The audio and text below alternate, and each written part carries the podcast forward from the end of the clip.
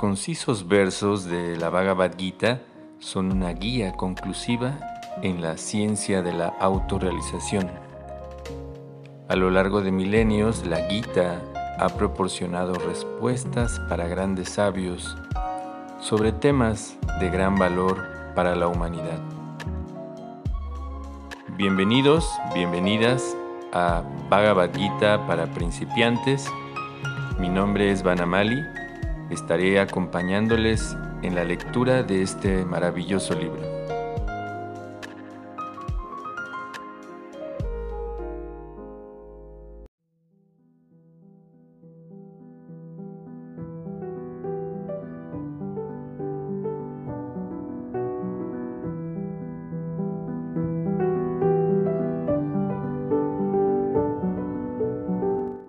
Hola, hola, bienvenidos, bienvenidas.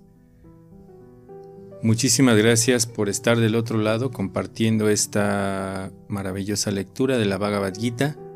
Eh, muchas gracias por sus mensajes, gracias por, por esas palabras de aprecio. Hoy estamos leyendo el texto número 31 del capítulo 3 de la Bhagavad Gita tal como es. Eh, comentarios y traducción por Bhakti Vedanta Swami Prabhupada. Yeme matam idam nityam anutishtati manavaha shradhavanto nasuyanto muchante tepi karma Traducción. Aquellas personas que ejecutan sus deberes de acuerdo con mis mandatos y que siguen las enseñanzas fielmente, sin envidia, se liberan del cautiverio de las acciones fruitivas. Significado. El mandato de la Suprema Personalidad de Dios Krishna constituye la esencia de toda la sabiduría védica y por lo tanto es verdadero eternamente y sin excepción. Así como los Vedas son eternos, asimismo esta verdad de conciencia de Krishna es también eterna.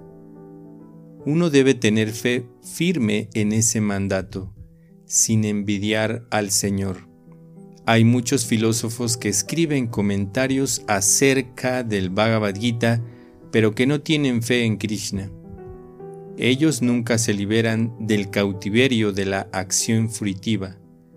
Pero un hombre ordinario que tenga fe firme en los mandatos eternos del Señor, aunque sea incapaz de ejecutar sus órdenes, queda liberado del cautiverio de la ley del karma. Al comienzo del cultivo de conciencia de Krishna, puede que uno no ejecute cabalmente los mandatos del Señor, pero por el hecho de no estar resentido con ese principio y trabajar sinceramente, sin tomar en cuenta derrota ni pesimismo alguno, es seguro que será promovido a la etapa de conciencia de Krishna pura. En este texto estamos escuchando eh, muchos eh, elementos muy importantes que tienen que ver con eh, el desarrollo de una conciencia espiritual. Bueno, primero, Prabhupada está mencionando, siempre menciona a Krishna como la suprema personalidad de Dios eh, porque en el concepto védico eh, se entiende que Dios tiene diferentes personalidades. Ya hemos platicado también eh, de este tema. de acuerdo al tiempo, al lugar, a la circunstancia, la divinidad manifiesta diferentes formas para ejecutar, para acercar el conocimiento espiritual a un grupo específico de personas en un tiempo específico. Sin embargo, dentro del concepto védico, como hemos estado mencionando, eh, se entiende que la divinidad tiene una personalidad eh, suprema u original, la cual eh, se describe en un libro, bueno, lo que nosotros conocemos ahora como un libro, porque este es una es un, un poema que fue hablado por el primer ser que se creó a través de la divinidad que se llama Brahma y él detalla eh, en este poema la forma de la divinidad y él también eh, detalla muchas actividades que él ejecuta y bueno también en diferentes eh, textos de la sabiduría védica se le llama a la divinidad eh, como Krishna, el supremo atractivo. Y él es aquella persona que está hablando la Bhagavad Gita. Esto lo menciono para algunos que tal vez están iniciando con estos temas y ustedes eh, son las primeras ocasiones que nos están acompañando. Por favor, eh, tenemos más de 100 audios en relación a estos temas de la Bhagavad Gita eh, para que puedan ir siguiendo el hilo de todo este de toda esta lectura de todas estas enseñanzas de Krishna que le está dando a Arjun pero no solamente es para él sino es para que aquellas personas que se acercan a este maravilloso libro puedan acceder a esas enseñanzas libremente. Sin embargo, aunque es libremente, aunque es de manera libre, se requieren ciertas características que debemos desarrollar.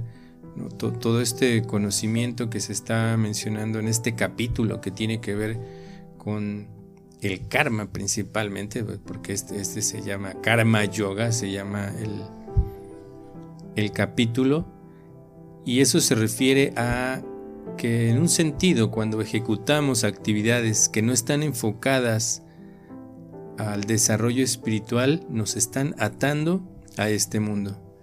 Así que Krishna le está mencionando la diferencia a Arjun de cómo debe actuar. Ya hemos pasado por diferentes eh, temas que Krishna ha desarrollado y hoy toca varios elementos que él está eh, profundizando de cierta manera para poder en primera instancia que uno eh, desarrolle adecuadamente su conciencia espiritual y a través de eso nosotros poder conectar de manera más eh, eficaz, de una manera más perceptiva, de una manera eh, con una metodología, ¿no? porque eso también lo está mencionando Krishna. Todos estos capítulos nos van a llevar a una conclusión, después de haber hecho un análisis y de, también después de haber experimentado diferentes eh, opiniones, diferentes eh, explicaciones, diferentes eh, eh, temas que envuelven todo este conocimiento. Así que aquí, en primera instancia, como tal vez en la mayoría de los aspectos de, el proceso espiritual. Y cuando hablo del proceso espiritual me estoy refiriendo a cualquier proceso espiritual. Eh, como ya he mencionado muchísimas veces, la Bhagavad Gita no se enfoca solamente en un proceso específico, sino que todos los procesos están incluidos en estos capítulos. Hasta el capítulo 6, Krishna explica las diferentes formas de cómo uno se puede conectar a, eh, a través de todo ese conocimiento, ejecución del conocimiento, es decir, a través de llevarlo a nuestra vida, cómo podemos conectarnos con, con Él a través de, diferentes caminos, de diferentes procesos. Y acá se está mencionando eh, que cuando nosotros seguimos los eh, mandamientos, ¿no? tal vez para muchos de nosotros esa palabra es muy familiar, sin embargo, em, es, es algo que debemos de entender un poco más profundo. Siempre en las explicaciones de Prabhupada o, en el desarrollo de estos temas de, del conocimiento védico, siempre hay un entendimiento eh, diferente, porque es, un conocimiento en el cual no estamos familiarizados, así que incluso palabras que nosotros ya tenemos arraigadas van a tomar otro sentido. En este caso, eh, cuando se habla de mandamientos o de mandato, que Krishna está diciendo que aquellas personas que ejecutan sus deberes de acuerdo con mis mandatos y que siguen estas enseñanzas fielmente, sin envidia, se liberan del cautiverio de las acciones fruitivas. Hay dos maneras, como ya mencionamos. Eh, una eh, manera de actuar en el mundo, es decir, de realizar nuestras actividades sin ningún propósito más que el hecho de satisfacer nuestras necesidades. Las necesidades que provienen del cuerpo, eh, incluyendo la mente. Y, eso es un aspecto muy primario del cuerpo del ser humano que eh, forma parte también del reino animal, es decir, que cuando nosotros actuamos en ese sentido, pues solamente estamos dejándonos llevar por los instintos. Pero la capacidad del cuerpo del ser humano eh, nos puede ayudar a poder desarrollar de una manera muy amplia la conciencia espiritual. Esa es la capacidad eh, que tiene el cuerpo del ser humano en comparación con el cuerpo de los demás animales. Así que eh, por el otro lado, eh, se nos está mencionando ahora cómo debemos de actuar. Y Krishna está mencionando que solo hay que ejecutar, bueno, hasta aquí, hasta donde, hasta el momento en el que estamos desarrollando este tema, Krishna está mencionando que uno simplemente debe de realizar sus actividades cotidianas o sus deberes eh, de acuerdo con las enseñanzas, con estas enseñanzas. Eso quiere decir que eso ya está dando otra forma, ya está tomando otra forma, que eh, el hecho de seguir las enseñanzas de la Bhagavad Gita eh, van a hacer que nuestras actividades tomen otra forma, se conviertan en akarma. Entonces, ya mencionábamos eh, que hay dos aspectos. El aspecto de actuar en, un nivel karmático o solamente eh, llevados por nuestros deseos o actuar o realizar actividades en el estado acármico o con conciencia espiritual. Y eso también eh, se requiere un elemento muy importante que Krishna está mencionando. Quiere decir sin envidia. ¿Qué quiere decir sin envidia? en primera instancia, eh, el hecho de, querer ser igual a la divinidad, en primera instancia. Eh, hay muchas filosofías que nos empujan eh, en ese sentido a querer ser igual, porque en realidad eh, en un sentido ya somos iguales, en el sentido cualitativo, es decir, de las cualidades. Sin embargo, en, el estado de plenitud, en el estado de, cantidad, somos diferentes. Eh, eh, la divinidad es el ser supremo, la persona suprema, como menciona Prabhupada, la suprema personalidad de Dios y nosotros somos iguales. y de hecho tenemos, eh, estamos hechos de los mismos ingredientes eh, espirituales que la divinidad. Sin embargo, en una cantidad eh, mínima nosotros. Y eso también también tiene que ver con esta situación de la envidia. generalmente cuando nosotros actuamos en un estado de egoísmo, siempre nos estamos comparando con todos. Que la mayor parte de nuestras actividades eh, incluso se desarrollan en, compararse con otros. sí, que si mi amigo ya sacó mejores calificaciones, que si mi compañero tiene eh, un mejor coche, que si tal persona tiene mejor trabajo, todo eso tiene que ver con la envidia.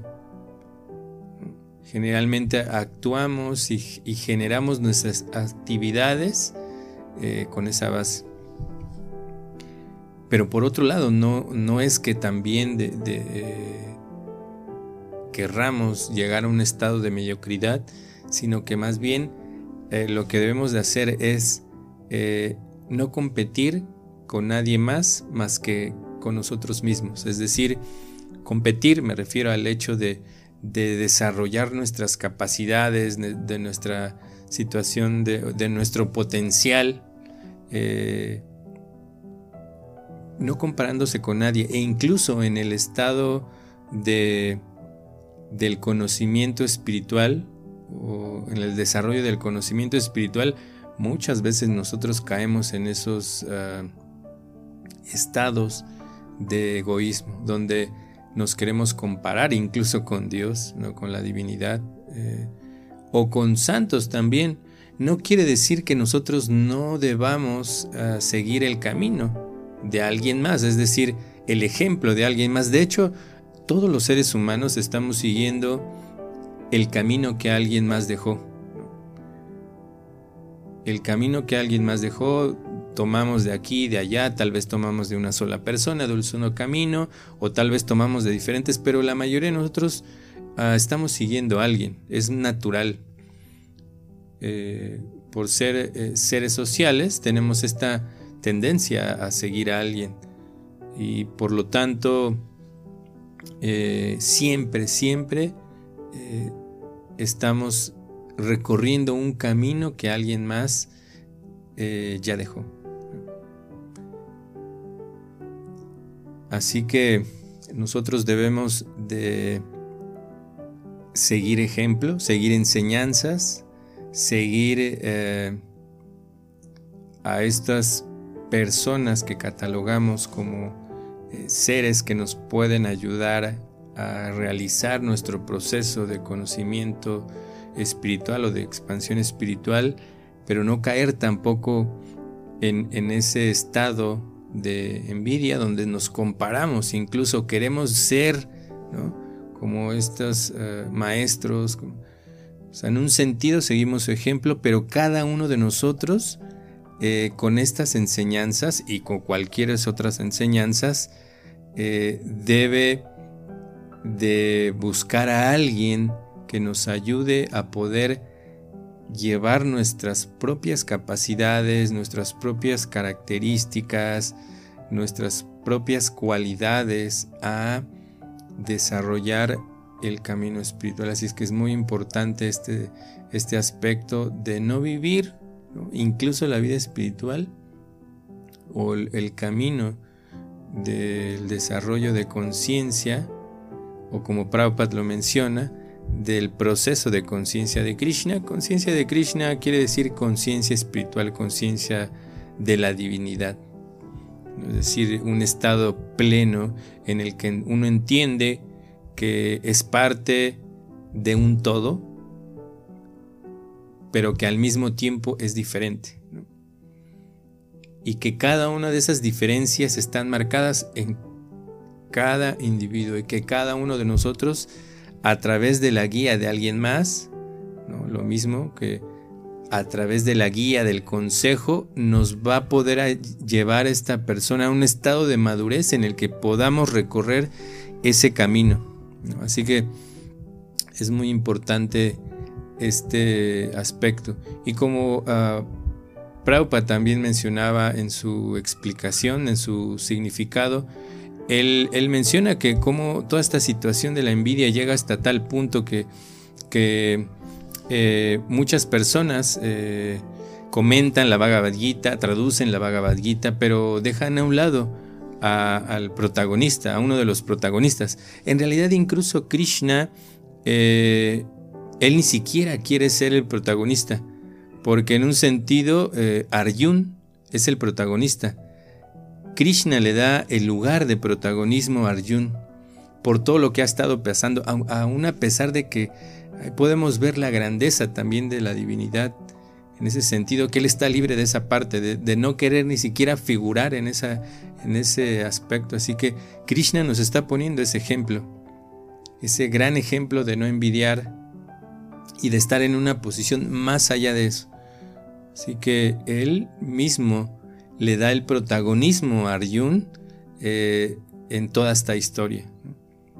A pesar de que Krishna es quien está dando estas enseñanzas, eh, no solamente a Arjun, sino a, todos los que estén en contacto con, con, este maravilloso libro, nos está dejando cosas muy, muy importantes para aplicarlas en nuestra vida. Así que eh, también este, este, este aspecto de cuidar de quién escuchamos la Bhagavad Gita es muy importante. En este caso, Bhaktivedanta Swami viene de una cadena de maestros en la cual él es ah, más allá de, de 5.000 años atrás. Por lo tanto, eh, nosotros podemos entender eh, que es algo maravilloso el hecho de que seamos parte, seamos porque ya el hecho de estar escuchando todo esto te hace parte de ese legado, te hace parte de esa... Eh, de ese conocimiento que está en el universo, que está ahí, que está en la naturaleza misma y que, y que ah, va a capturar a las personas que tiene que capturar, es decir, ah, eh, va a llegar a las personas que tiene que llegar. Y por lo tanto hoy nosotros estamos siendo parte de esa eh, situación de que este conocimiento que viene de Krishna a través de esta cadena de sucesión llegue hasta nosotros. Así que es muy importante el hecho de eh, seguir estas uh, enseñanzas y al mismo tiempo ir desarrollando estas cualidades. En este caso se está hablando específicamente de la envidia, ir apartando la envidia.